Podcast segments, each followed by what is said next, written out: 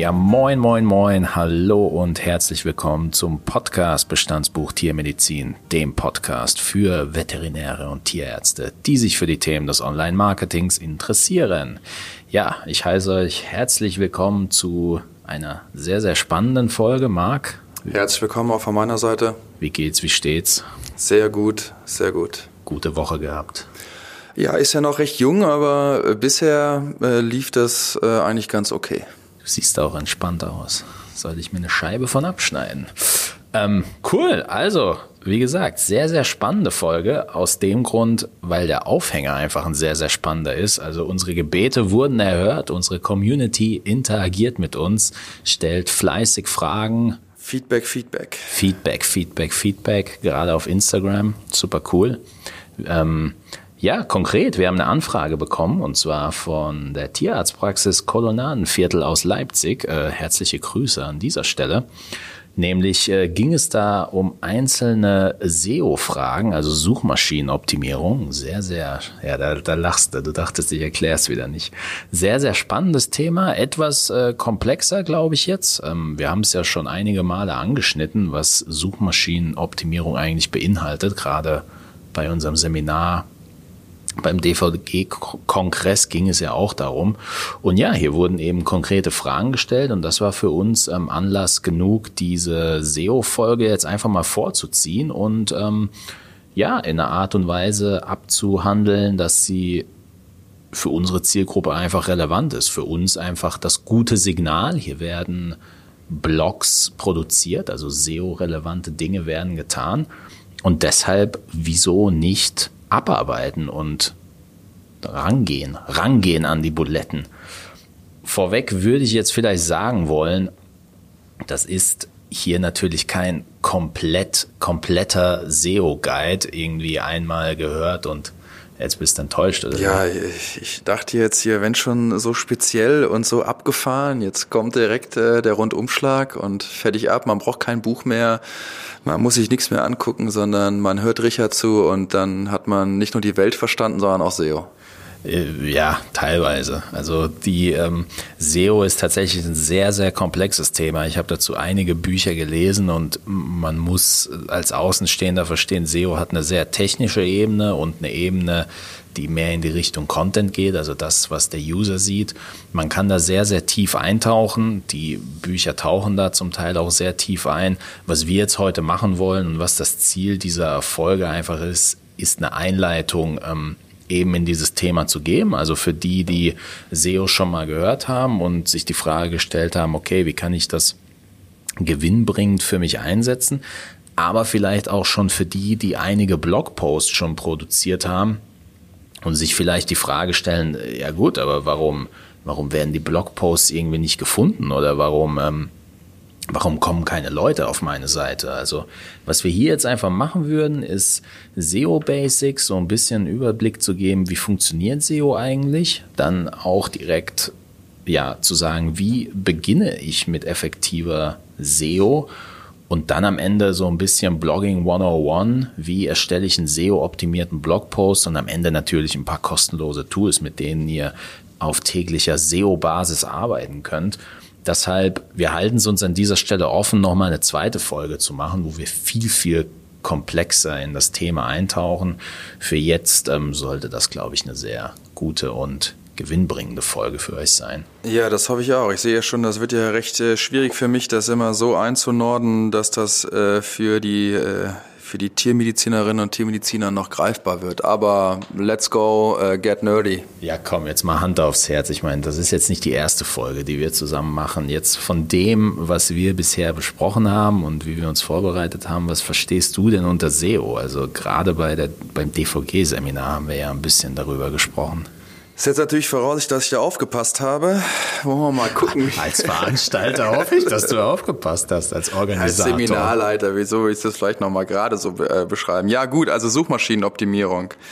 Ähm, das äh, ist so das, was ich darunter jetzt so schon verstanden habe. Und ich glaube, auch da ähm, war das ja sehr, oder du hast das ja ganz schnell praktisch gemacht und vielleicht kriegen wir es in der Folge auch so hin, dass wir immer ein paar ähm, Beispiele noch nennen können.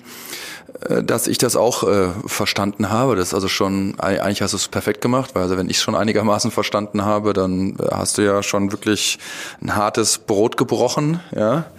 Das ist mein Job. Ja, das äh, sehe ich da auch so. Ähm, ja, äh, ich äh, sicherlich jetzt bei den Kategorien, wenn wir jetzt über Suchmaschinenoptimierung ähm, sprechen, sicherlich das, was mir noch so einfällt, sind dann äh, On-Page oder oder Off-Page-Optimierungen. Ich weiß nicht, wie wer wir noch im Detail darauf eingehen werden. Aber wir können ja ähm, vielleicht auch nochmal den, den Begriff vielleicht zu Beginn einmal umreißen und wie es grundsätzlich funktioniert. Ich glaube, das wird auch schon mal ein sinnvoller Start. Dann lass uns doch mal damit starten, was SEO nicht ist. Und das, das kam mir nämlich im Zuge unseres Seminars irgendwie vor Augen, dass ich gemerkt habe, oh, ich rede hier ähm, über ein Thema, das für manche vielleicht sehr, sehr weit entfernt ist, auf eine Art und Weise, die überhaupt nicht verständlich ist. Also Jetzt kommt die Google Ads-Geschichte, oder? Genau, ah, genau. Ja. Weil, los. weil die ist auch wichtig. Ich meine, SEO sind keine Google Ads. Das heißt, jedes Mal, wenn wir einen Begriff auf Google eintippen und wir sehen drei oder vier Ergebnisse oben, die ähm, als Anzeige gekennzeichnet sind, dann ist das kein SEO, keine Suchmaschinenoptimierung. Das sind Google Ads. Für Google Ads wird bezahlt. Das ist, das ist eine Auktion, die da stattfindet. Dazu wird es auch eine ausführliche Folge geben. Was dort passiert, ist, dass wir dafür bezahlen, dass wir für jeweilige Suchbegriffe oben angezeigt werden sollen. Das ist kein SEO. Was SEO ist, sind organische Suchergebnisse auf Google, die für die jeweiligen Suchbegriffe eben ausgespielt werden. Was heißt das? Das heißt konkret, wenn wir SEO betreiben, ist unser Ziel natürlich, dass unsere Seite, unser Blogpost mit den jeweilig optimierten Suchbegriff entsprechend eine hohe Platzierung erzielt. Das heißt, wenn wir jetzt mal überlegen, was eine Suchmaschine ist oder weshalb Suchmaschinen kreiert wurden und vor allem weshalb Suchmaschinen fortlaufend dazulernen. Eine Suchmaschine ähm, möchte gute Ergebnisse liefern. Das heißt, wenn wir eine konkrete Frage stellen, dann will uns die Suchmaschine die beste Antwort liefern. Im Umkehrschluss möchten wir mit unserer Seite natürlich für diese Suchbegriffe gefunden werden, da diese die, diese Menschen, die nach diesen Suchbegriffen suchen, mit hoher Wahrscheinlichkeit unsere Kunden sein könnten. Mhm. Was wir in erster Linie also brauchen, sind hochwertige Inhalte, die unsere Zielgruppe eben richtig ansprechen. Das heißt, um es jetzt einfach konkret zu machen, als Tierarzt macht es durchaus Sinn, für die Begrifflichkeiten Durchfall beim Hund was tun, gefunden zu werden, weil wir erstens unserer Zielgruppe eben, ich nehme immer als Beispiel Durchfall beim Hund. Du bleibst dabei, ja. Also ich finde es das gut, dass du, äh, es geht, geht flüssig ab, ja. ja geht, geht hier flüssig, geht flüssig runter. Ach du Gott. warst beim Durchfall, finde ich schön. Auf jeden Fall ist es äh, logisch, dass wir natürlich falls wir einen Blog betreiben, eben genau für solche Themen gefunden werden wollen. Genauso ist es bei uns. Wir sind im Online-Marketing tätig. Wir wollen für alle Fragen und Begrifflichkeiten rund um Facebook-Marketing, rund um äh, Instagram und Suchmaschinenoptimierung, Content-Marketing, weil ich eben genau weiß, dass jemand, der nach einem speziellen Suchbegriff sucht, wahrscheinlich diesen Wissensstand hat und eben anhand dessen, was ich schreibe, mhm. zu einem Kunden werden könnte. Jetzt machen wir mal die Überleitung wie funktioniert SEO eigentlich? In Theorie klingt das alles super. Ich glaube, jeder versteht eine Suchmaschine, jeder kann sich vorstellen, wie ein guter Blogpost auszusehen hat. Wie funktioniert das Ganze eigentlich? Die Frage, die wir immer als erstes bekommen, ist SEO eigentlich schwer? Zum Verständnis, SEO ist schwer. Ähm, du warst ein bisschen geschockt, Marc. Also das Ranking auf Google wird von über 200 Faktoren beeinflusst. Das heißt, ähm, wir wissen nicht genau, also wir wissen es nicht als Wissenschaft, was mhm. die Suchmaschine beeinflusst. Denn das Interessante ist, Google hat selbst nie gesagt, so Leute, wenn ihr das und das macht, äh, erzielt ihr entsprechend ein gutes Ranking für den Suchbegriff X, Y oder Z, was man hier natürlich machen kann, ist Versuche und äh, sich selbst so ein bisschen zusammenzureimen, was da jetzt passiert. 200 Faktoren, das klingt krass und erschlägt einen. Wichtig für uns ist allerdings nicht, dass wir all diese Faktoren kennen. Ja? Das heißt, genau deshalb machen wir eine einleitende Folge. Wir brauchen die für uns wichtigsten Faktoren, die wir auch in der Praxis so umsetzen können. Und wir müssen uns in allererster Linie vor Augen führen, dass in Suchmaschinen echte Menschen nach echten Problemen suchen und eben dort die besten Antworten finden wollen. Googles Mission ist es eben, und das, das macht Google auch so beliebt, uns die besten Antworten von Menschen eben zu liefern. Und im Umkehrschluss heißt das für uns, was heißt das? Überrasch mich. Passgenaue Antworten zu liefern. Das heißt, je besser wir eine Frage beantworten können, je besser wir, ähm, je besser wir passgenau eine Antwort zu bestimmten Unterfragen zu eben einer Hauptkategorie liefern können, desto größer ist die Wahrscheinlichkeit, ähm, dass wir eben gefunden werden. Wobei das natürlich auch wieder ein bisschen schwierig ist, wenn man eigentlich nicht weiß, was sind diese 200 Faktoren oder was sind die vielleicht die wichtigsten der Faktoren halt mit drin. Ne? Es scheint ja ein Geheimnis auch zu bleiben mit drin. Das heißt, also auch wäre jetzt dein Tipp an der Stelle auszuprobieren oder? Also mein Tipp an der Stelle wäre äh, auf jeden Fall die Folge zu Ende hören, weil da gehen wir auf die wichtigsten Faktoren ein, die. Du bist ein Fuchs. Das ist gut. da gehen wir natürlich auf die wichtigsten Faktoren ein. Heute wird übrigens die längste Folge mit zweieinhalb Stunden, aber bis zum Ende hören, hat Richard gesagt. Nee, das war nur Spaß. Ähm, also das mit den zweieinhalb Stunden war Spaß.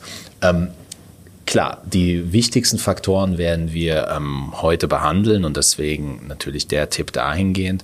Was wir auch machen sollten als, sage ich jetzt mal, als SEO SEO-Interessierter, wir sollten natürlich immer auch einen Blick auf Google selbst werfen, denn ab und zu werden äh, Updates veröffentlicht, die eben den ganzen Algorithmus ähm, beeinflussen. Das hängt dann einfach damit zusammen, dass ähm, SEO natürlich nicht einfach ein organischer Prozess ist, was die Nutzerseite betrifft. Da versuchen Unternehmen gewinnbringend auf die ersten äh, Seiten zu kommen und benutzen dabei, in der SEO-Welt heißt es Black Hat Tricks. Das muss mhm. man jetzt nicht im Detail wissen. Also es gibt Black Hat SEO und es gibt White Hat SEO.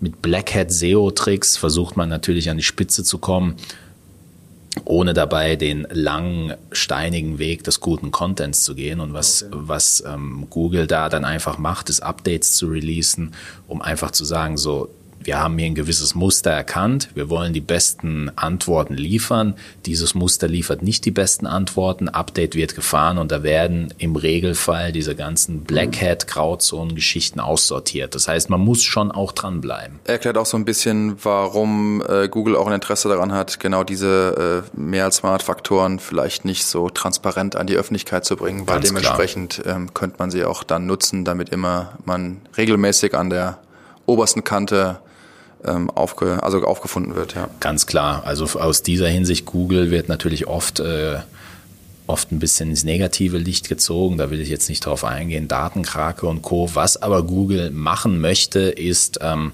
uns einfach die besten Antworten zu liefern. Und das ist äh, aus User Experience Sicht und aus Zeitersparnis Sicht schon eine sehr, sehr gute Sache. SEO, ähm, wenn wir jetzt rangehen an das Thema, SEO hat natürlich auch eine technische Seite im Backend und das beantwortet vielleicht ein wenig deine Frage. Da geht es um Dinge wie Aufbau der Webseite, Speed der Webseite, da geht es natürlich auch um den Content auf der Seite, wie relevant ist dieser Content, wie ansehlich ist dieser Content, also das, was der Seitenbesucher sieht.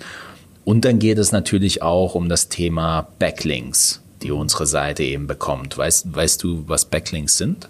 Ich gehe jetzt mal so davon aus, dass man halt durch den Klick wieder auf eine andere Seite zurückverwiesen wird oder hinverwiesen wird. Idealerweise wahrscheinlich auch auf die eigene oder auf eigenen Content, den man auch mit generiert hat. Genau, also ein Faktor, den Google, und das haben sie auch äh, offiziell genannt. Ein Faktor für qualitativ hochwertige Webseiten im Web ist natürlich, dass andere qualitativ hochwertige Webseiten auf einzelne Quellen verweisen. Also nichts anderes wie, in der, wie bei wissenschaftlichen Arbeiten jetzt.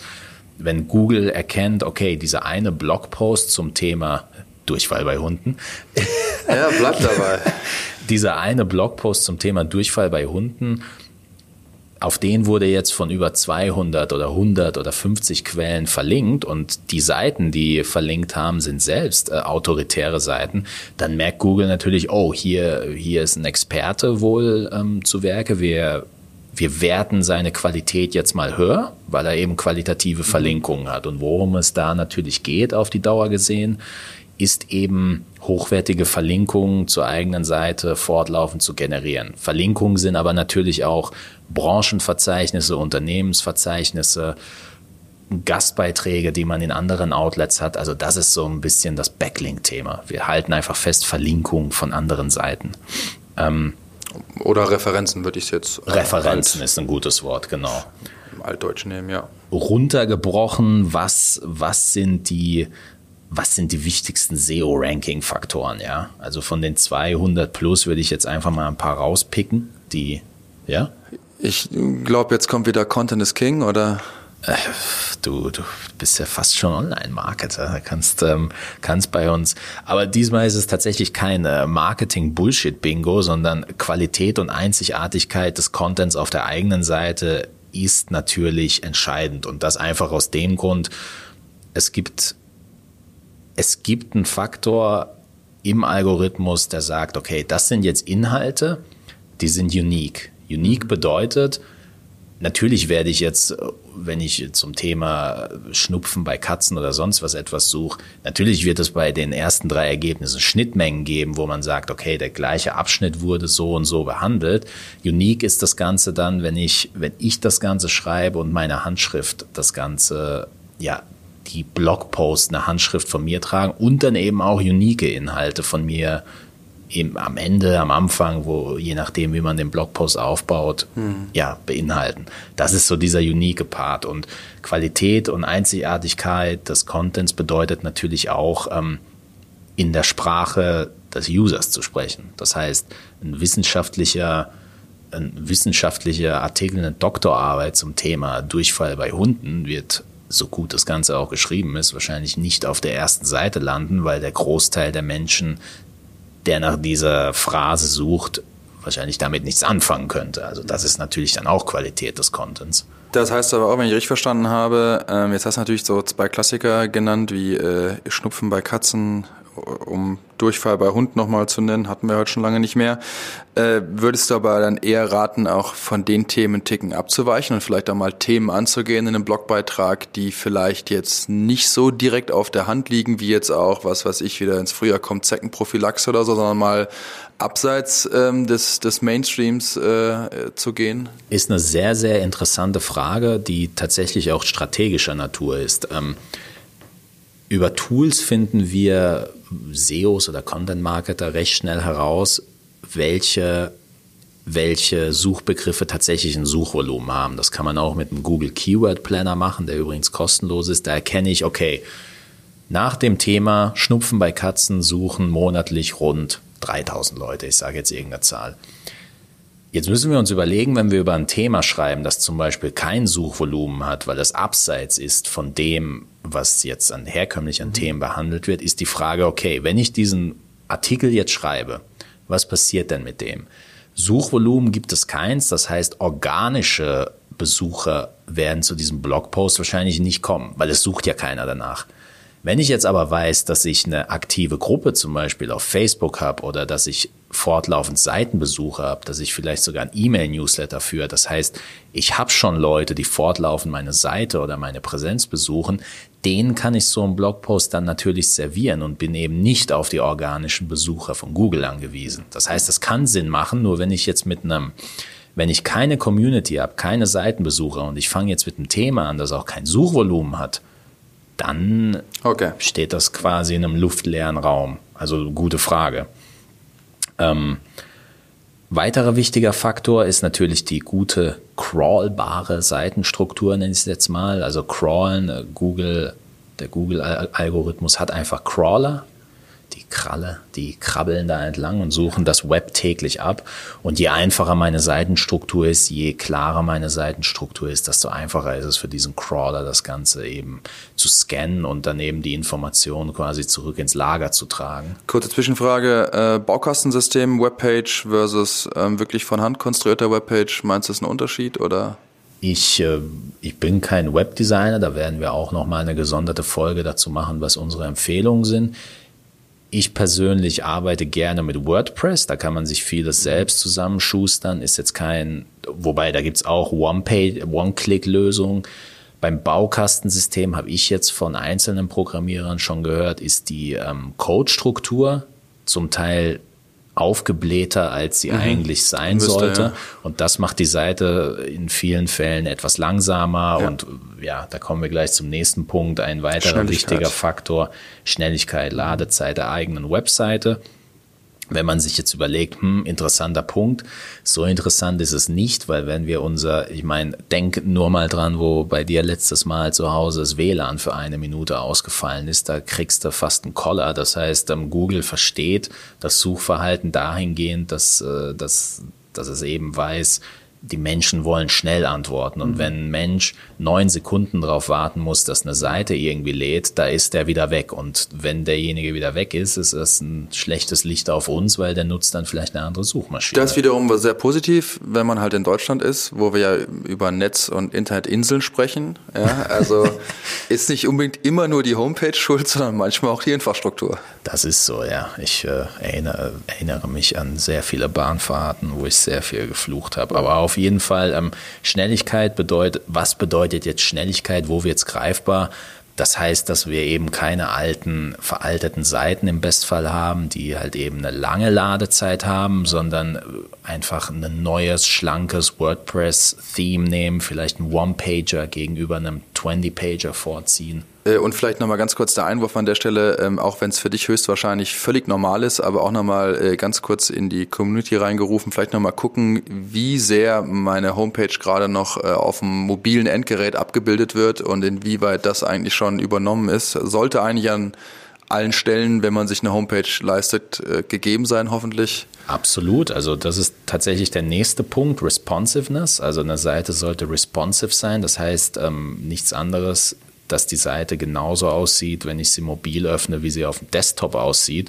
Und wer sich jetzt denkt, hm, ist meine Page jetzt schnell oder nicht, ist meine Seite responsive oder nicht, der kann einfach mal in Google eintippen, ähm, Page Speed Test und das erste Ergebnis wird dann direkt von Google sein. Da kann ich meine URL reinkopieren und das Tool sagt mir dann recht schnell, ob meine Seite eben schnell ist oder nicht und ob ich da optimieren muss. Und vielleicht nochmal an dieser Stelle WordPress, falls das den Leuten sollte den meisten ein Begriff sein, denke ich, ist einfach ein Content Management System, wo ich meine Seite aufbauen und im Endeffekt dann auch der Welt präsentieren kann. Und der letzte Punkt, der jetzt wichtig ist, ähm, ist natürlich die Qualität des eigenen Link-Profils. Das haben wir eben angesprochen. Das ist wichtig. Google sagt selbst, ähm, ja, es ist nicht mehr so wichtig wie früher, weil Google natürlich nicht will, da sind wir jetzt wieder bei Black Hat SEO. Ähm, Google will nicht, dass einzelne Leute herkommen und anfangen, Links zu bilden wie blöd, nur um damit irgendwie äh, entsprechende Rankings zu erzielen. Trotzdem sind Links nach wie vor wichtig. Also wer sich zu diesen Google-Updates mal einlesen will, die namhaftesten in den letzten Jahren waren das Panda-Update, das Penguin-Update. Also da waren schon ein paar coole, coole Kracher dabei. Runtergebrochen wollte jedes Update eigentlich eins, dass guter Content, der von Menschen wirklich für Menschen geschrieben wurde, eben weiter oben landet und schlechter Content, der einfach nur rauskopiert ist oder sonst was, eben runtergestuft wird. Okidok, ähm, lass uns direkt zum nächsten. Bis hierhin Fragen, lieber Marc? Äh, bis hierhin nicht. Ich habe das jetzt mal direkt ähm, parallel mal getestet für unsere Homepage, wie viel Speed wir haben. Also ja, er ist noch dabei. Also ich äh, sind so, glaube ich, im mittleren Segment 53. Weiß ja, nicht. das ist äh, fünf Sekunden ist der Geschwindigkeitsindex. Ähm, erste Inhalte ge gezeichnet sind 4,5. Also ich glaube, das damit kann man arbeiten. Ist was, okay, ja. Was wir natürlich schlanker machen könnten, ist, wenn wir die, äh, die Podcast-Folgen rausnehmen würden. Ja. Dann wird es natürlich knackiger gehen, aber ja ja, ein Tod musste sterben. Also kurzum, ne, auch ich als äh, digitaler Immigrant und Tierarzt krieg das hin. Ja, eben. Und äh, ja, jetzt hast du eine Guideline. Das Coole ist, da sagt dir dann auch recht schnell, was du tatsächlich ändern musst. Also Bilder zum Beispiel zu groß und so weiter. Ja, Empfehlungen gibt's einen schönen, ähm, genau, eine schöne, ähm, ja, Empfehlungen sind dabei, Diagnosen sind dabei neben den eigentlichen Daten. Ja, sieht ganz gut aus. Kann man also mal rückmachen. Kann man nur jedem empfehlen, wenn er sich schon eine eigene Homepage leistet, mal gucken, wie das aussieht. Auf jeden Fall. Also da ähm, hast du hast du dann für uns jetzt schon mal das Ganze eingenordet und jetzt gehen wir direkt zum nächsten Schritt. Wie? Und äh, Entschuldigung, wenn ich jetzt nochmal einhake hier, äh, auch nochmal gut die Unterscheidung zwischen Mobil und Desktop. Also ich habe jetzt gerade hier die Daten genannt, zum Beispiel mobil, weil ich jetzt davon ausgehe, die meisten ähm, würden uns mobil suchen und weniger am Desktop. Aber ähm, natürlich auf dem Desktop ähm, sind wir deutlich zügiger noch unter, unterwegs, ja. Siehst du mal, wir kennen unsere Zielgruppe und wissen, dass die meisten vom Desktop zugreifen. Ja, deswegen bist du ja mit dabei. so, wie beginne ich mit effektiver SEO, mit guter SEO? Ich versuche das jetzt Ganze, das Ganze so greifbar wie möglich zu machen. Also ein SEO-Grundsatz ist, jede Unterseite oder jede Seite in unserer Webseitenarchitektur deckt immer nur ein Hauptkeyword ab. Also wenn ich jetzt an Webseitenarchitektur denke, ich habe eine Hauptseite, da ist dann meistens ein Bild von mir und meinem Tierarztteam drauf. Dann habe ich eine Unterseite, wo unsere Leistungen gelistet sind, eine weitere Unterseite, wo ähm, vielleicht unser Team noch beschrieben ist, Praxisrundgang, äh, Blog und so weiter. Das ist meine Seitenstruktur.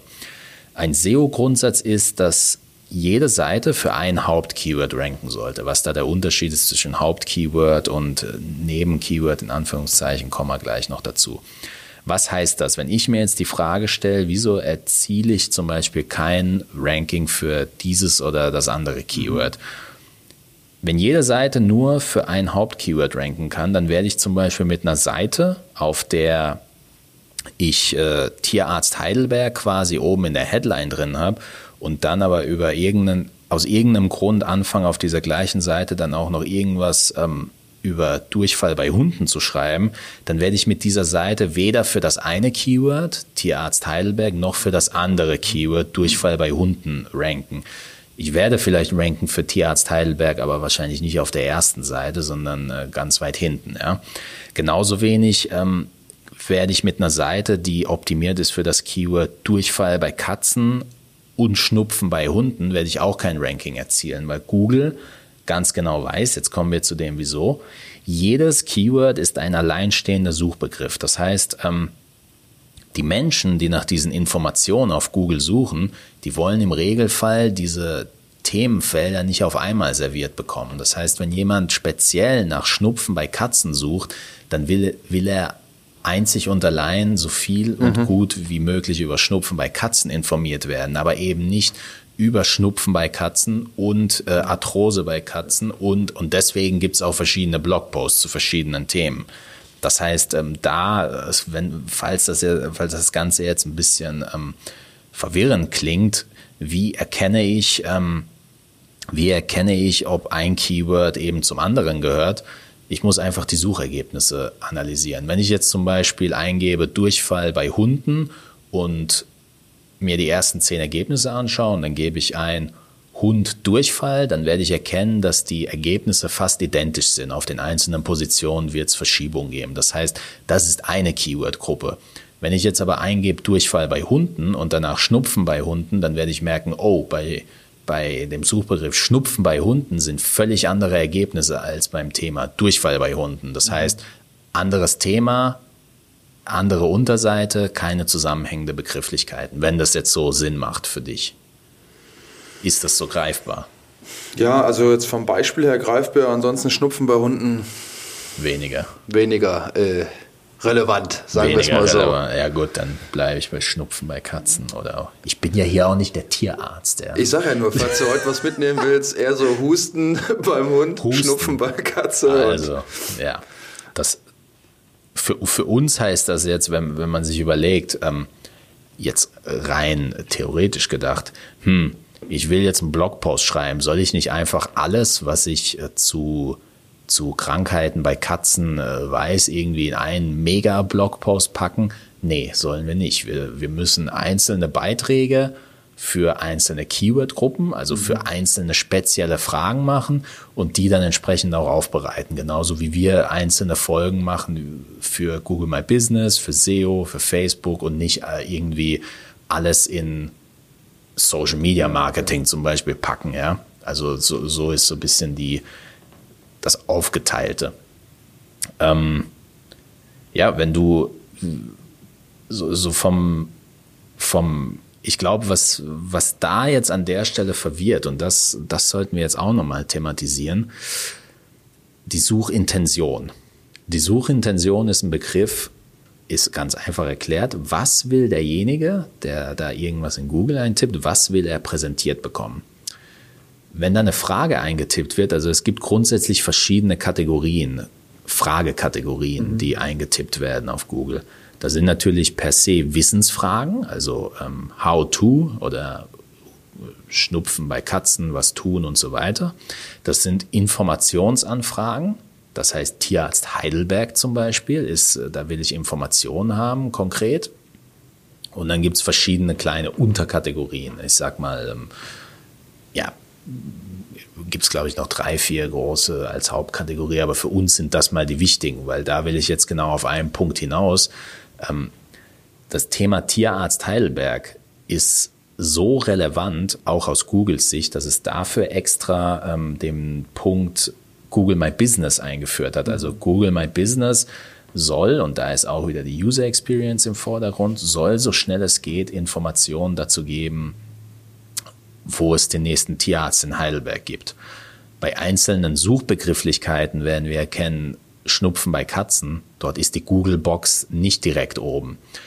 Was wir uns daraus jetzt ableiten müssen, wenn wir für ähm, Tierarzt Heidelberg, was für uns als Tierarzt in Heidelberg das wichtigste ähm, Keyword sein sollte, wenn wir dafür gefunden werden wollen, dann reicht die Webseite nach heutigem Stand alleine nicht mehr aus, weil Google sagt, unsere eigenen, unsere eigenen Ergebnisse präferieren wir natürlich und die ersten Ergebnisse sind dann eben Google My Business, meistens auch solche Seiten, ähm, Bewertungsseiten, die besten zehn Tierärzte in Heidelberg oder sonst was.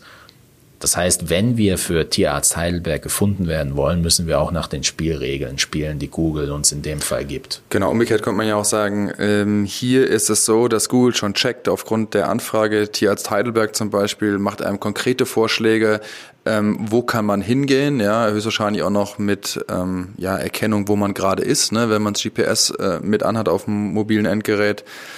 Ähm, bis dazu hin, dass ich gerade auch nochmal gesehen habe, äh, dass Bewertungsportale direkt vorgeschlagen werden. Ne? Unter anderem neben Yameda auch jetzt habe ich gesehen gelbe Seiten halt, wie auch immer oder was zum Teufel. Und auf der anderen Seite, wenn wir jetzt sagen äh, Katzen ähm, oder Schnupfen und Katzen eintragen, dann erkennt Google anscheinend, okay, hier soll ähm, aber auch eine Handlungsempfehlung kommen oder auch eine weitere Erklärung folgen. Und dann kommen auch genau direkt schon die die Frageboxen, die du ähm, angesprochen hast. Ne? Was sind Anzeichen von Katzenschnupfen? Ähm, was ist, wenn eine Katze niest und so weiter und so fort. Also die klassischen Fragen, die eigentlich in der logischen Abfolge kommt. So ist es. Hier nehme ich schon wieder mit, okay, weil äh, meine Frau mal sagt, äh, ich äh, könnte nicht googeln, also ich würde immer bescheuerte Fragen stellen oder da eintippen, ich würde nie zum Ergebnis kommen. Äh, langsam funktioniert das sogar, dass, dass für mich irgendwie jetzt rele relevante Informationen rauskommen, weil Google jetzt schon merkt, ah, Frage musste sich gar keiner mehr überlegen, die liefere ich ihm schon mit. So, siehst du mal, Google denkt für dich mit. Was, was, was wir da jetzt mitnehmen, je nachdem, welches Keyword für uns relevant wird, ändert es natürlich unsere Taktik. Weil wenn mhm. ich jetzt ähm, auf ein Wissenskeyword ranken will, ich will zum Beispiel auf Seite 1 mit oder zum Suchbegriff ähm, Schnupfen bei Katzen, dann muss ich natürlich auch einen Wissensbeitrag, also da könnte ich nicht mit einer Seite auf Seite 1 ranken, wo einfach drin steht, Schnupfen bei Katzen, besuchen Sie den Tierarzt Heidelberg in Ihrer Nähe. Das geht nicht, weil Google dann diese Unterseite sehen würde, merken würde, wow, das sind jetzt zehn Wörter. Natürlich ist das Wort Schnupfen bei Katzen drin, aber die Intention der Menschen, die Schnupfen bei Katzen eingeben, ist eben, sich erstmal selbst Antworten zu holen. Da auch das Phänomen, was wir, äh, was wir natürlich ähm, auch schon angesprochen haben, eröffnet natürlich eine ganz andere Dimension, dass sich die Leute eigene ähm, ja, eigene, wie soll ich sagen, mir fällt das Wort nicht ein, eigene, äh, ich, mir fällt es Antworten suchen? Ja, oder eigene was? Antworten suchen, eigene ähm, Diagnosen. Diagnosen? Ja, oder? genau, ah, das okay, Wort habe ich gesucht. Also. Sorry, ich stand auf dem Schlauch. Es ist spät. Gut. Genau, aber das ist jetzt ein anderes Thema. So. Äh, ganz kurze Frage oder Zwischenfrage dann, dann, dann von meiner Seite. Ähm, mit, ja, schon mal super. Würdest du denn sagen, äh, auch eins, äh, bevor wir jetzt hier zum, zu den, sag mal, Tipps noch für den für Blogbeiträge kommen oder so oder Blogging, würdest du dann aktiv auch diese Fragen ähm, sage ich mal, einbauen in den Blogbeitrag oder würdest du nur dahingehend äh, schauen, dass genau die Fragen, die auch bei Google vielleicht kommen, beantwortet werden, auf jeden Fall in dem Blogbeitrag? Auch wieder eine sehr gute Frage und dazu kommen wir nämlich gleich bei den Blogtipps. Also die Fragen auf jeden Fall auch einbauen, denn mhm. ähm, was Google auch macht, ist unsere Überschriften zu bewerten und natürlich den Text. Das hätte ich mir jetzt logisch herangezogen, weil wenn das hier eine, eine Box ist bei Google, dann werden die das ja screenen. Also die Wahrscheinlichkeit ist doch verdammt hoch, dass sie danach Absolut. gucken. Absolut. Und dahin geht auch der Trend, dass Google sagt, ähm, je strukturierter die Daten, desto besser. Das heißt, wenn ich jetzt ein wenn ich den identischen Artikel Schnupfen bei Katzen zweimal publizieren würde, einmal mit Überschriften, eben Schnupfen bei Katzen was tun. Äh, Unterüberschrift, Schnupfen bei Katzen, das sind drei Tipps, die ihr gleich machen könnt. Bla bla bla bla bla. Und den gleichen Artikel ohne Überschriften veröffentlichen würde, dann würde der Artikel ohne Überschriften wahrscheinlich gar kein Ranking erzielen. Dann hätte ich nämlich einen großen Klotz an Fließtext, User Experience okay. nicht so gut. Und der andere Artikel hätte eine H1-Überschrift, eine H2-Überschrift, hätte eine schöne Struktur, wo Google mit seinem Crawler genau sehen kann, okay, anhand der Semantik natürlich auch, auf diese Art und Weise wurde das Ganze hier beantwortet, das Keyword wurde so oft verwendet. Ähm, WDF, IDF ist auch ein Thema, was man mal recherchieren kann. So wurde der Text aufgebaut, mhm. passt. Also okay, sehr, sehr gute Frage. Überschriften sind extrem wichtig. Kommen wir auch dazu. Ähm, Blogging 101. Blogging 101 bedeutet ähm, nichts anderes, so ein kleiner Mini-Guide, wie man Blogbeiträge schreibt, die auch gefunden werden. Da muss ich jetzt an dieser Stelle sagen, es gibt äh, wahrscheinlich hunderte wissenschaftliche Wege, irgendwelche Schemata aufzustellen, wie man Blogbeiträge schreibt. Ich beschreibe jetzt die Variante, die wir gemacht haben und die uns äh, seit der Gründung äh, unseres Unternehmens oder meines Unternehmens von null Seitenvisitern im Monat auf mittlerweile zwischen 4.000 und 5.000 irgendwie hochkatapultiert hat, alleine über Blogbeiträge. Das Wie viel heißt, bezahlst du davon? Ja, gar keine. Das ist ja der Punkt, den wir erreichen wollen. Und ähm, ja, deswegen, wir haben auch viel mit Blogbeiträgen gemacht, machen nach wie vor einiges, nicht so viel, wie wir gerne wollen würden. Zeitfrage. Aber für uns klappt es auf jeden Fall. Deswegen, wie baue ich meinen nächsten Blogpost richtig auf? So gehen wir vor. Du willst noch irgendwas sagen? Nee, ich wollte sagen, komm Junge, jetzt äh, komm on, rüber. Ja. Also das allererste ist natürlich, ähm, und das jetzt mal losgelöst vom Ganzen, wir müssen zunächst einmal die Themen identifizieren, die zu uns und unserer Zielgruppe passen. Ja, das heißt, da können wir sowohl das Feedback der eigenen Kunden, unsere Kenntnis über unsere Kunden, wir können Google selbst nutzen, wir können uns von anderen Webseiten inspirieren lassen. Das heißt, wir brauchen so einen kleinen Themenstamm, der einfach zu uns passt. Wenn wir speziell in einem Thema Experte werden wollen und auch als Experte wahrgenommen werden wollen, dann können wir uns natürlich auf die Themen und Fragen rund um dieses äh, Kernthema stürzen. Ansonsten steht uns die Möglichkeit offen, die ganze Palette einfach abzuarbeiten. Punkt 1, Keyword-Recherche. Über was möchte ich eigentlich schreiben? Man kann Keywords auf verschiedene Art und Weise ähm, recherchieren. Ich habe jetzt einfach mal mehrere Wege dargestellt, weil nicht jeder wie wir ein Keyword-Tool benutzt. Mhm. Also wir haben ein Keyword-Tool, das kostet im Monat auch Geld. Das nennt sich Keyword Finder, ist ein super Tool, mit dem ich auch sehr gern arbeite. Das ist deswegen so gut, weil es leicht zu bedienen ist und uns natürlich äh, recht schnell darüber eine Information gibt, wie hoch ist das Suchvolumen. Das heißt, für uns als SEO-Mensch die Frage, lohnt es sich überhaupt dazu, Beiträge zu äh, publizieren? Also ist die Wahrscheinlichkeit groß, dass wir genug Leute auf unsere Seite locken. Es gibt uns natürlich auch Informationen darüber, Keyword-Assoziation, also da gibt es eine Autocomplete-Funktion, wo die äh, zu einem Keyword zum Beispiel Hund Durchfall, das nächsthäufigste Keyword, dann dazu geschoben wird. Mhm. Potenzielle Fragen werden uns auch gezeigt. Das heißt, so ein Keyword-Tool ist schon sehr, sehr interessant. Ähm, Aber kostet. Gibt es nicht da eine, kostet. eine günstige Variante? Ja. Kostet fast gar nichts? Ja, kostet fast gar nichts. Gibt es natürlich auch. Und zwar die allererste und einfachste Variante ist einfach in Google selbst nach Themen zu suchen. Wenn wir Durchfall bei Hunden in Google oben eintippen, dann kriegen wir natürlich die ersten Ergebnisse, bekommen ein Gefühl dafür, okay, wie könnte eine Headline aussehen.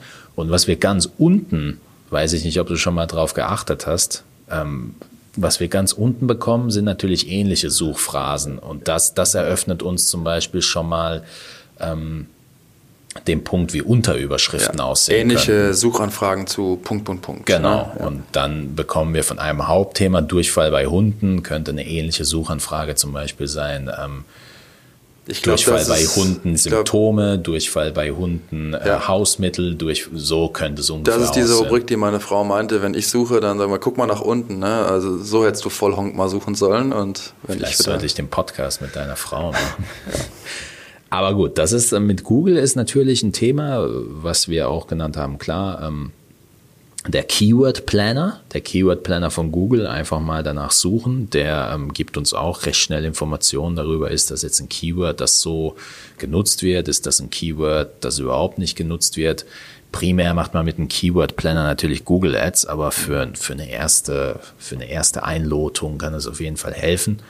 Was ich da nur anbieten kann, ist, wenn wirklich jemand das Keyword-Tool unserer Wahl nutzen möchte, kann er Kontakt mit uns aufnehmen. Da können wir nochmal drüber reden, was, wie, wo damit tatsächlich gemacht werden kann. Und ich könnte dann vielleicht sogar mal überlegen, so ein kleines Einführungsvideo zu machen, wie, wie man einfach mit dem Ding arbeitet, sich Sachen in Excel zieht und so weiter. Ähm, halte ich jetzt offen, kann die Community entscheiden. An dieser Stelle der Hinweis kontakt bestandsbuch-tiermedizin.de. Genau. Und natürlich auch der Hinweis, dass das keine bezahlte Werbung ist. Ich finde das Tool einfach nur geil. So. So, jetzt haben wir unser Thema. Jetzt haben wir uns festgelegt, okay, darüber wollen wir einen Blogpost veröffentlichen. Nächster Punkt, wie gliedern wir natürlich den Blogpost? Ähm, was ich da ganz gerne mache, ist am Anfang zunächst festzuhalten, was ist der eigene Input, was weiß ich zu dem Thema, mhm. was will ich in so einem Blogartikel abarbeiten. Vielleicht auch ein bisschen Beziehung herstellen, also wie so ein bisschen, wie kommt man dazu, wie macht man es in der Praxis, wie handelt man es in der Klinik, vielleicht so ein Fallbeispiel, das macht das schon ja auch mal, ja, bringt das Ganze noch mal ein bisschen näher zeigt ja auch irgendwo dem Leser, wenn ich in der Einleitung immer einen Bezug zur Praxis nehme, ist das natürlich irgendwas, wo ich schon unique bin gegenüber zum Beispiel Ratgebern, die das Ganze theoretisch abarbeiten, aber selbst keine Tierärzte zum Beispiel sind. Ja? Also da habe ich schon mal so ein USP gegenüber meinen Konkurrenten. Das heißt, eigenen Inputlisten, so machen wir es, sehr, sehr wichtig und jetzt wird es äh, sehr praktisch die ersten fünf Ergebnisse auf Google checken und dann einfach mal schauen, was hier thematisiert wird. Und was ich damit meine, da geht es jetzt nicht darum, Sachen rauszukopieren oder plump zu übernehmen.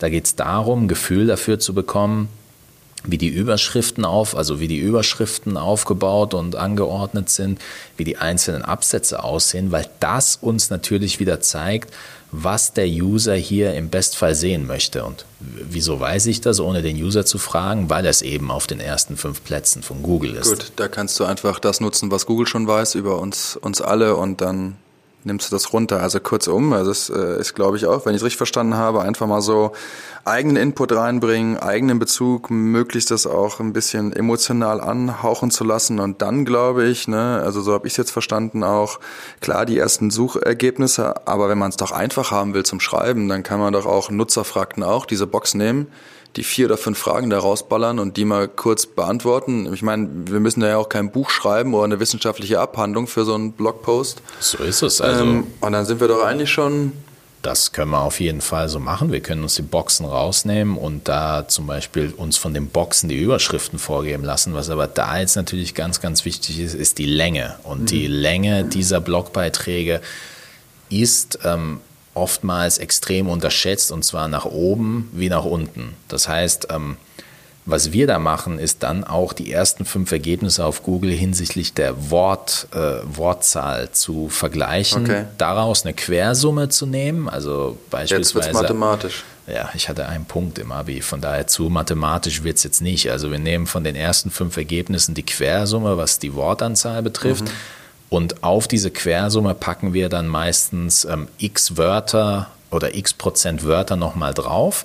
Dann haben wir eine gute Wortanzahl und haben nämlich, nämlich genau diesen Punkt. Es ist weder zu lang noch zu kurz. Ein Blogbeitrag, der einfach die ähm, Fragen mit einem Satz oder vielleicht sogar nur Stichworten ähm, abarbeiten würde, der mag korrekt sein, der wird aber kein Ranking erzielen, weil Google weiß, okay, der, der Leser will ja schon ein bisschen Kontext auch haben zu dem, was da eigentlich beschrieben wird.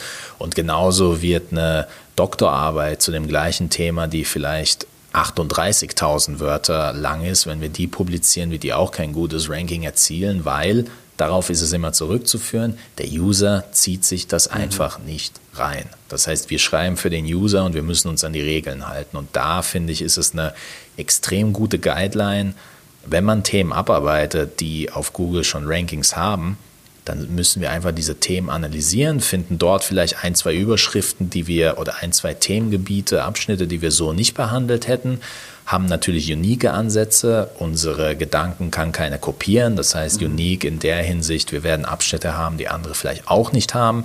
Wir haben unsere besondere Art und Weise, Dinge zu beschreiben. Schon haben wir die Gliederung mit einer ungefähren Länge, ja. Gut, dann haben wir schon mal so Text und Anzahl oder wir mal Menge des Textes schon mal festgelegt. Jetzt denke ich mal, äh, kommen wir zu dem Punkt, wo man sich ruhig mal fragen kann, wie soll das Ganze aussehen und wie wird man das selber auch ein bisschen sexy äh, finden und man wird den auch wirklich ähm, lesen. Also ich denke mal, wir brauchen noch ein paar Bilder. Bilder. Bildmaterial ist natürlich das nächste Thema, was wir oft äh, brauchen bei manchen Blogs nicht, aber meistens schon, ist ein Header-Bild. Das heißt, wir suchen ein Bild raus. Ein Bild vom Kopf. Genau, ja. Was eine Fritte. Wir, suchen ein Header-Bild raus, das bei uns im Blog ähm, oben angezeigt wird. Da gibt es verschiedene Vorgehensweisen. Manche legen dann noch einen Text drüber, andere nehmen einfach nur das Bild und äh, ja, lassen die Überschrift dann für sich sprechen. Was wir natürlich auch brauchen, sind Bilder im Text. Wenn möglich, sollten diese passend gewählt werden zu dem, was da beschrieben wird. Ist oft nicht möglich.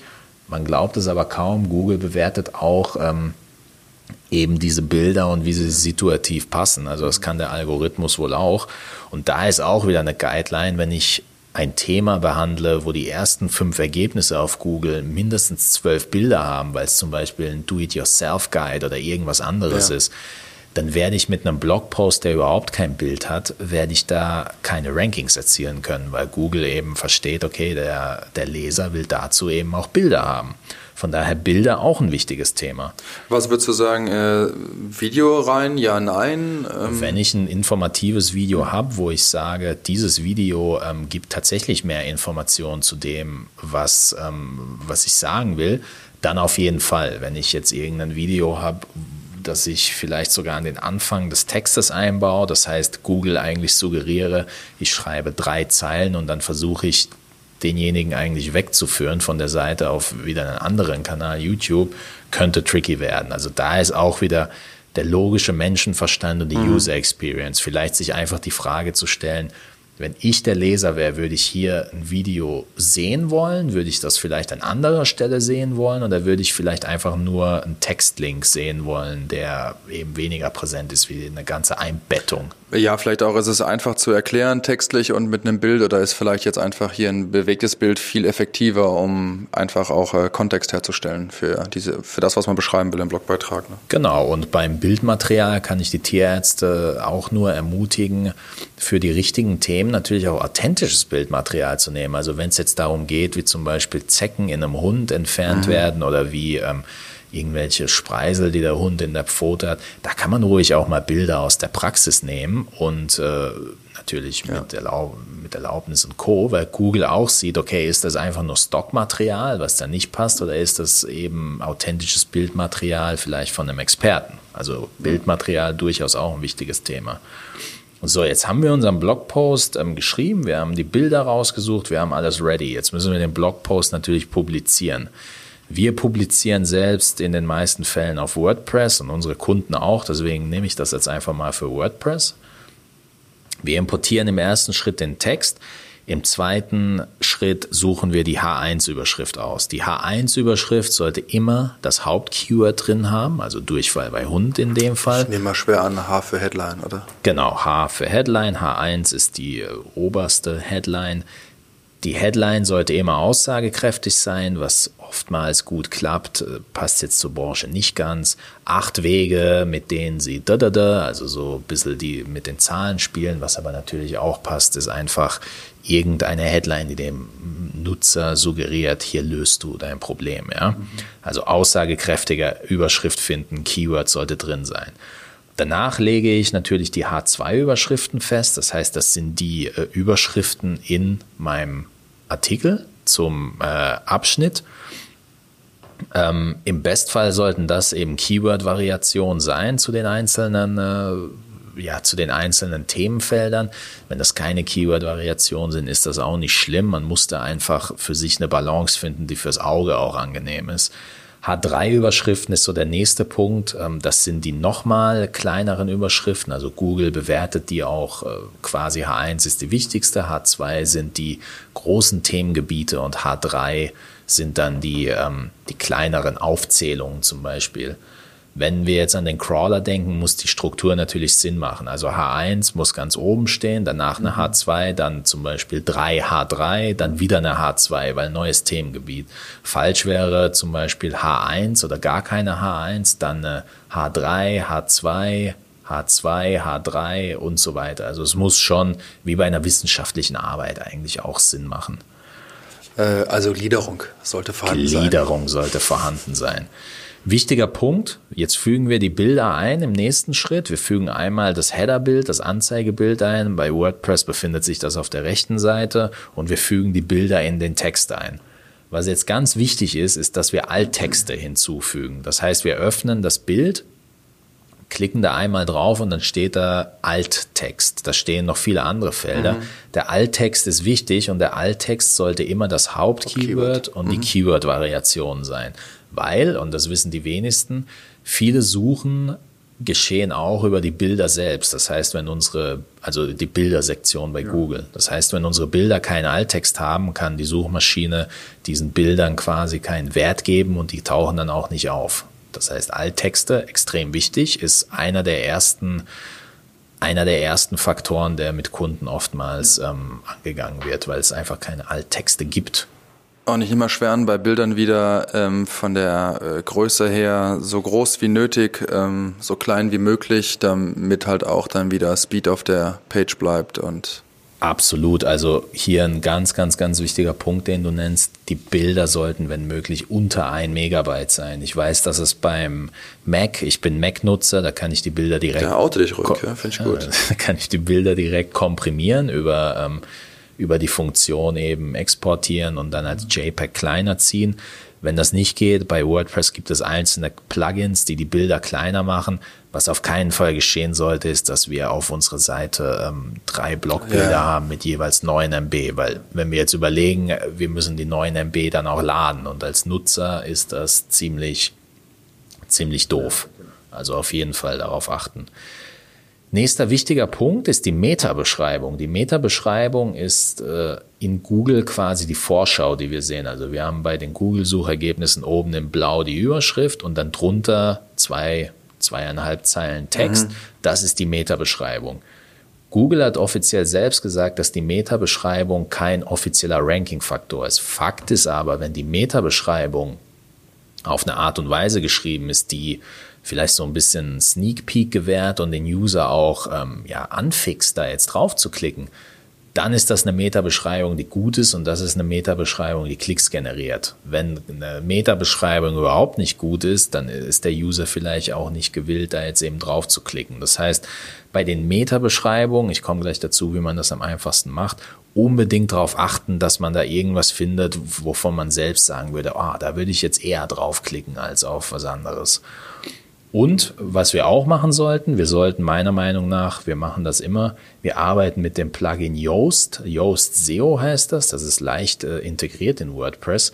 Wir sollten, bevor wir es veröffentlichen, auf jeden Fall unser Fokus-Keyword noch mhm. ähm, festlegen. In unserem, in unserem Fall wäre das jetzt Durchfall Hund zum Beispiel, weil Yoast uns dann mit dem Ampelsystem genau sagt, ähm, Grüne Ampel bedeutet SEO-technisch alles safe, genauso bei den Metatexten, genauso bei der Überschrift. Rote Ampel bedeutet Überschrift zu lang, Metatext zu lang und dann gibt's da noch einige ähm, ja, Empfehlungen von Yoast, wo zum Beispiel gesagt wird, du benutzt im Text zu viel passive Schrift, du benutzt im Text deine, deine Abschnitte sind ähm, mhm. viel zu lang, der Leser präferiert kürzere Abschnitte, da können wir uns entlanghangeln. Und wenn wir das gemacht haben, die Ampeln auf grün sind, wir haben die Bilder, wir haben die Headline oben, der, wir haben den Permalink ähm, so angepasst, dass er so nah wie möglich in unserem Keyword ist. Das mhm. heißt, ähm, der Permalink oben, die URL, die sollte dann in dem Fall so eher sein Durchfall beim Hund, Durchfall beim Hund was tun höchstens, aber nicht Durchfall beim Hund was tun, ja, wenn der Hund genau. möglichst äh, griffig und, und genau. kurz mit dabei. So Namen. Und vielleicht nochmal äh, zu Yoast ähm, nochmal ein Hinweis, geht auch natürlich als Freeware-Version. Genau, also da also, muss man auf keinen Fall sich für die Pro-Version entscheiden, nimmt ruhig gerne die Free-Version und auch hier natürlich wieder keine bezahlte Werbung. Ich wollte es gerade nochmal So, jetzt haben wir, ähm, jetzt haben wir unseren Blogpost veröffentlicht. Der Blogpost wir rekapitulieren nochmal. Wir haben, wir haben speziell nach einem Keyword gesucht. Wir haben uns speziell mit den Unterüberschriften beschäftigt. Das heißt, wir haben sichergestellt, dass wir ähm, alle Themen, die relevant sind für den User, abarbeiten. Wir haben unsere Bilder optimiert, wir haben die URL optimiert, wir haben den Permalink ähm, äh, so gestaltet, dass er sexy ist. Metadaten? Metadaten haben gemacht. Das heißt, wir haben jetzt aus SEO-technischer Sicht eigentlich das Maximum rausgeholt. Jetzt ist für uns die Frage, wie können wir das Ganze tracken, wie können wir SEO-Tools ähm, im Alltag nutzen, um unseren Erfolg oder eben um Verbe Verbesserungspotenziale aufzudecken. Deshalb, das erste Tool, das ich auf jeden Fall empfehle, ist die Google Search Console. Die Google Search Console ist meiner Meinung nach sogar noch wichtiger als Google Analytics, wird aber oft nicht genannt. Die Search Console ist extrem schnell eingebunden. Bei Yoast einfach den Code reinkopieren, der einem generiert wird und dann geht's los. Google, Google, Google öffnen, Google Search Console eingeben und dann kann ich da den, den Schritten folgen. Was die Search Console macht, ist uns zu zeigen, über welche Suchbegriffe die Leute auf unsere Seite kommen. Und das ist natürlich hochgradig relevant, weil ich dann genau weiß, okay, über den Suchbegriff X, Y und Z ist derjenige auf meine Seite ge gekommen. Diese Beiträge ranken gut, diese Beiträge weniger gut. Hier liegen Keyword-Potenziale, extrem wichtig. Google Analytics sollte man meiner Meinung nach auch benutzen, weil ich da wichtige Informationen darüber bekomme, wo die Klicks herkommen aus Deutschland, wie die Verweildauer auf meiner mhm. Seite ist und so weiter und so weiter. Auch kostenlos. Hier muss man natürlich dazu sagen, DSGVO-konform einsetzen. Man muss da einen Code reinkopieren, dass die IP geschwärzt wird. Gibt's auch tolle Artikel drüber, ist jetzt kein Hindernis. Google selbst auf jeden Fall nutzen und äh, versuchen mit Google zu arbeiten. Also wir hatten es vorhin empfohlen, also weitere Suchanfragen, ja. Keyword, Boxen und alles, was dazugehört. Ruhig mal da selbst sich in die Schuhe des Users ähm, versetzen und einfach mal auf die Suche machen und schauen, okay, wie müsste ein guter Artikel aussehen, wenn er wirklich ein Ranking erzielen soll. Das Keyword-Tool hatte ich bis, äh, bereits genannt. Also Keyword Finder kann ich empfehlen. Ahrefs ist auch ein tolles Tool. Bisschen teurer, meiner Meinung nach etwas zu komplex. Deswegen würde ich für Keyword-Ideen tatsächlich auf Keyword Finder ausweichen. Allerdings kostenpflichtig, oder? Genau. Wir, aber dazu muss man sagen, es gibt äh, als Nichtnutzer hat man da fünf ähm, fünf pro Tag, die man einfach mal so nutzen kann. Das heißt, geht ruhig mal drauf, ähm, testet so das Tool ein bisschen für euch. Es ist sehr, sehr übersichtlich, hat eine Mango irgendwie oben drin, falls, falls man da jetzt mehrere Keyword-Finder findet, weiß ich nicht, ist so ein bisschen ein Mango-Theme. Also ich habe es jetzt recht schnell gefunden und es gibt auch irgendwie eine 10-Tages-Freiversion. Ja, also, also wie gesagt, wenn da noch Fragen bestehen, gerne auf uns zukommen. Und genau, Yoast würde ich auf jeden Fall auch benutzen und unbedingt bei WordPress mit einbauen. Jo, war jetzt ein guter Schweinsgalopp. Was meinst du? Bist du ein bisschen schlauer jetzt, was Blogposts? Also ehrliche, ehrliche Frage. Auf jeden Fall. Bei, ähm, beim Blogpost äh, bin ich, glaube ich, jetzt äh, in, in Kombination jetzt natürlich auch äh, mit SEO nochmal äh, deutlich geschärft worden. Und ich glaube auch eine ganz gute ähm, jetzt äh, Anleitung, würde ich fast sagen. Also ich denke auch, dass das jetzt das so gut aufgearbeitet ist, dass man eigentlich jetzt ein bisschen vielleicht strukturierter, zielgerichteter an einen Blogbeitrag mit Fokus auf SEO Ähm, rangehen kann. Also würde ich jetzt sagen, bin natürlich gebeißt, ne, weil ich will jetzt auch nicht unseren Zuhörerinnen und Zuhörern sagen, dass alles das, was du machst, für die Hose ist. ähm, von daher einfach mal selber ausprobieren und sich selber eine Meinung drüber äh, bilden. Aber du weißt ja, ich bin Fan von dir. Wie schön, herzerwärmend. Das bringt mich natürlich zu dem letzten Punkt und einer Frage, die man oft hört. Soll ich meine SEO-Aktivitäten an eine Agentur, an vermeintliche Experten auslagern? Meine Meinung dazu, ab einem gewissen Zeitpunkt mit großer Wahrscheinlichkeit schon, denn wenn man Link-Building und äh, Content-Generierung und Co. skalieren will, dann braucht man oftmals externe Leute, die einem dabei helfen, weil man einfach die zeitlichen Kapazitäten nicht mehr hat. Man will sich nicht mehr in Link-Building einlesen, man will selbst keine Linkquellen raussuchen und so weiter. Fakt ist, in der Phase, wo man gerade wo man gerade mit dem Blog experimentiert und jetzt einfach mal die ersten sechs, sieben, acht ähm, Beiträge schreiben will, da bin ich der Meinung, sollte man es nicht auslagern. Man sollte sich vielleicht seine seine WordPress-Seite von einem Experten bauen lassen, damit das ganze SEO-Projekt auf einem soliden Fundament steht. Aber was ich jetzt nicht brauche in dem Fall, ist ein SEO-Experte, der mir Wort für Wort die Sachen optimiert. Das wird immer sehr holistisch beschrieben, was Optimierung betrifft. In Yoast ähm, kriege ich via Ampel gesagt, dein Keyword ist mit der Dichte 0,8 Prozent in dem Text drin. Mhm. Bitte schau, dass es auf zwei Prozent irgendwie hochgeschraubt wird. Das heißt, im Endeffekt geht es am Anfang eher darum, wirklich Texte fortlaufend zu schreiben und Traktion eben auf die Straße zu bringen. Was dann, äh, was an dem Punkt passiert, wo man statt einem Blogpost im Monat irgendwann vier produzieren will, weil man, weil man sieht, das Ganze bringt was, man hat aber die Kapazitäten nicht mehr, das ist was anderes. Aber meiner Meinung nach sollte man die SEO-Aktivitäten zunächst nicht auslagern und den, die nächsten Artikel als Beispiel jetzt nach dieser Anleitung schreiben, die wir jetzt genannt haben. Da gibt es auch viele andere Anleitungen im Internet und da sollte man sich einfach ähm, entlang hangeln. Ja, wir, wir kommen zum Ende. Es war jetzt doch eine lange Folge. Super, dass. Ähm, aber unter zweieinhalb Stunden. Unter zweieinhalb Stunden.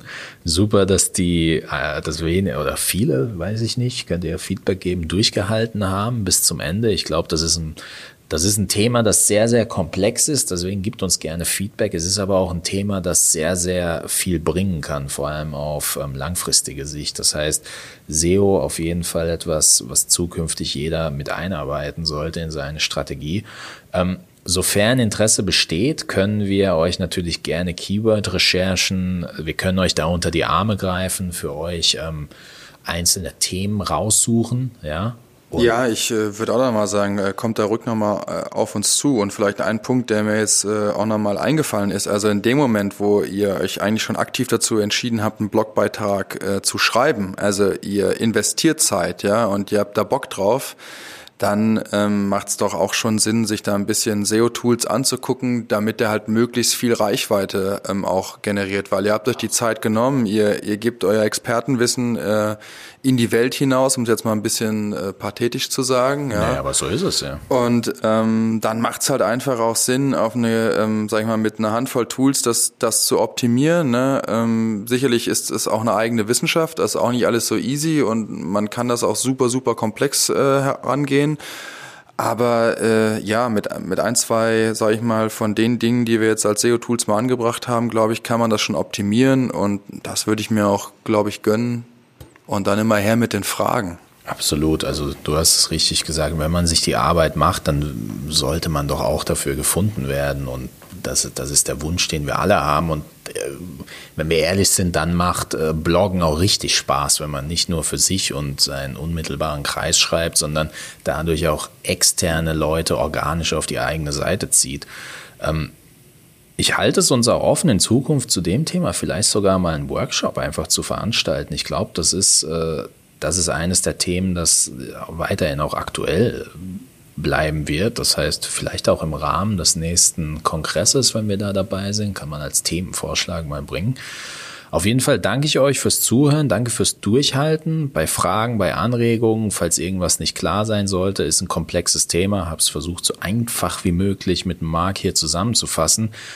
Verständlich, wenn da noch Fragen offen sind, fragt uns, wir antworten gerne drauf und äh, ja, happy Bloggen, würde ich sagen. Ja, von meiner Seite auch. Vielen Dank fürs Zuhören. Vielen Dank, Richard, für die Ausführungen und dann bis zum nächsten Mal. Bis zum nächsten ciao, Mal. ciao. ciao.